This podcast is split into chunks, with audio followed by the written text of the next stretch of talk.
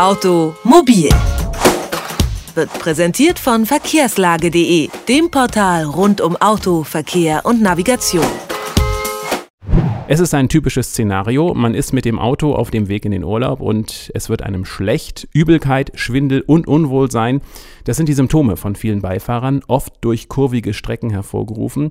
Der Grund ist eigentlich simpel. Wenn man als Beifahrer zum Beispiel ein Buch liest, schaut man auf etwas, das sich nicht bewegt. Gleichzeitig fährt das Auto aber und das wiederum ist in Bewegung. In diesem Fall weicht also das, was wir sehen, stark von dem ab, was wir fühlen. Unser Körper reagiert darauf dann mit Übelkeit und Schwindelgefühl. Doch alle, für die die Autofahrt schon immer ein Graus war, können jetzt aufatmen. Das Zauberwort heißt in diesem Falle querkraftfreies Fahren.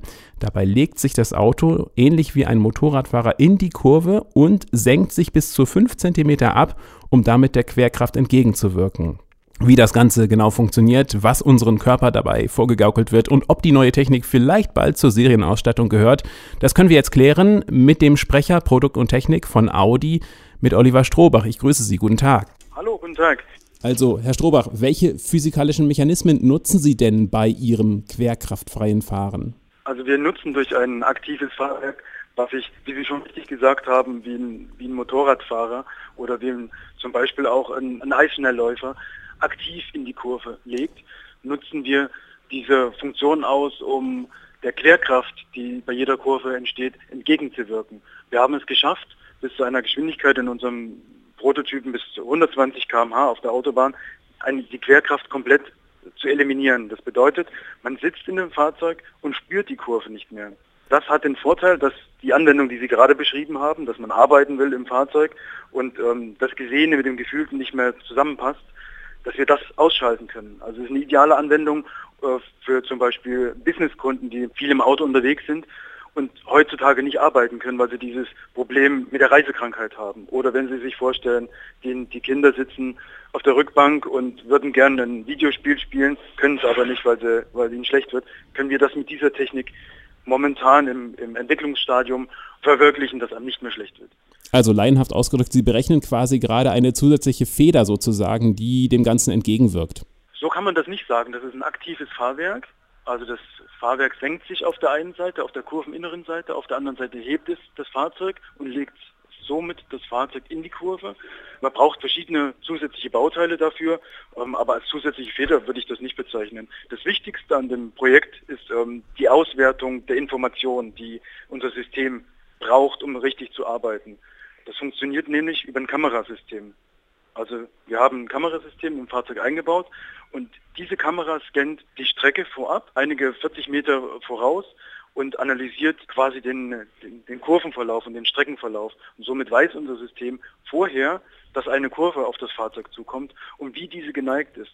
Und auch wenn's, ob es Streckenüberhöhungen gibt, also dass der linke Bereich ein bisschen höher ist als der rechte Bereich, sieht unser System und kann sich dadurch vorher darauf einstellen und lenkt das Fahrzeug aktiv in die Kurve und neigt sich auch aktiv in die Kurve. Also es ist nicht so, dass das Fahrzeug erst, wenn es in der Kurve ist, reagiert, sondern es weiß vorher, Achtung, ich muss mich neigen und dadurch realisiert es einen sehr, sehr harmonischen Neigeprozess. Und ganz wichtig bei der Sache ist, wir wollen niemanden den Fahrspaß mit so einem Projekt nehmen. Es geht darum, Langstreckenanwendungen zu realisieren, den Komfort zu erhöhen und Situationen, ähm, zum Beispiel auf der Autobahn, wo man viele hundert Kilometer fährt und man möchte eben hinten arbeiten oder die Kinder sind dabei, ähm, dass man da eine Komforterhöhung schafft. Also die Neigetechnik wirkt sich auf unseren Körper faktisch aus. Was wird denn dem Körper letzten Endes suggeriert dadurch? Am Körper greifen keine Kräfte mehr an. Also der Körper fühlt sich komplett wie, wie wenn man normal sitzt in einem, in einem stillstehenden Fahrzeug. Dadurch fühlt man keine Kurven mehr im Sinne vom Schlechtwerden und man hat auch den Nebeneffekt, dass sich die Rückenmuskulatur, die sich sonst unbewusst immer, immer gegen die Kurve stemmt, dass die entspannen kann. Und man kommt somit deutlich entspannter an am Reiseziel. Man kann sich besser konzentrieren. Wir haben das mit Tests nachgewiesen, dass man effektiver arbeiten kann, dass man entspannter aussteigt. Und das ist äh, darauf zurückzuführen, dass am Körper keine Kräfte mehr angreifen und dass er sich komplett entspannen kann. Ich wollte Sie gerade fragen, welche Auswirkungen das System auf das Fahrgefühl hat, aber nach dem, was Sie gerade gesagt haben, spitze ich die Frage einfach mal zu. Gibt es denn überhaupt dann noch ein Fahrgefühl? Für den Fahrer ist es so, dass er sich schon etwas umstellen muss. Er muss sich schon dran gewöhnen an das System. Ähm, er bekommt das wesentliche Feedback über die Lenkung, über das Lenkrad. Da bekommt er natürlich die, die Kopplung mit dem Fahrzeug und hat auch das Gespür für, für den Kurvenverlauf. Aber dadurch, dass die Querkräfte ausgeschaltet sind, fehlt so dieses typische Apopometergefühl, was man, was man gemeinhin so sagt. Das ist ein, genau ein Punkt, den wir in unser Forschungsprojekt untersuchen, wie, wie weit man da gehen kann, welche Grenzen das System und, und die Technik da aufweisen, wie wir die Sicherheit auf hohem Niveau halten können. Ganz klar ist, dass wenn so ein System kommen würde, wäre es natürlich deaktivierbar und wenn es kommen würde, dann wäre es gekoppelt an diverse Sicherheitssysteme. Also wir haben ja heute schon einen Lane Assist, der das Fahrzeug automatisch in der Spur hält, also der auch automatisch das Fahrzeug wieder in, in eine bestimmte Bahn lenken kann. Und das wäre natürlich eine ideale Kombination äh, für so ein System auch. Also falls der Fahrer unkonzentriert ist oder zu wenig spürt von der Kurve, dann müssten natürlich die Assistenzsysteme im Hintergrund für Sicherheit sorgen. Das ist vollkommen klar.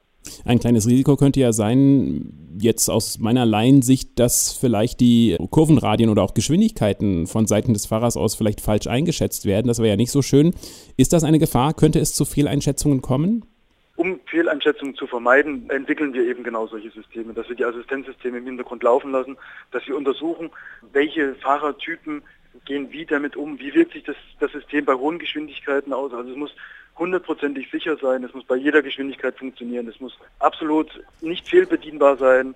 Das ist Kern des Projekts. Momentan ist es so, dass alle, die das zum ersten Mal ausprobiert haben, super leicht damit zurechtgekommen sind und begeistert sind davon, weil es wahnsinnig viel Komfort bringt. Sie haben es schon mehrfach herausgestellt, also diese Neigetechnik ist bislang noch in der Entwicklung. Sie sind noch dabei, das Ganze zu erforschen. Es ist ein Prototyp.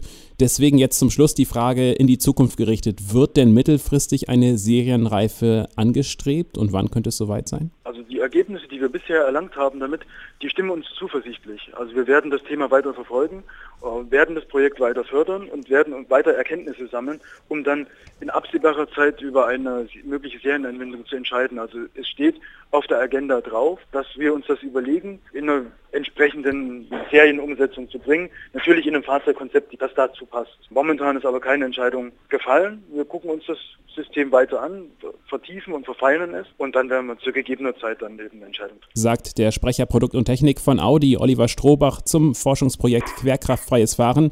Herr Strohbach, vielen Dank für das Gespräch. Dankeschön. Automobil, jede Woche, präsentiert von verkehrslage.de.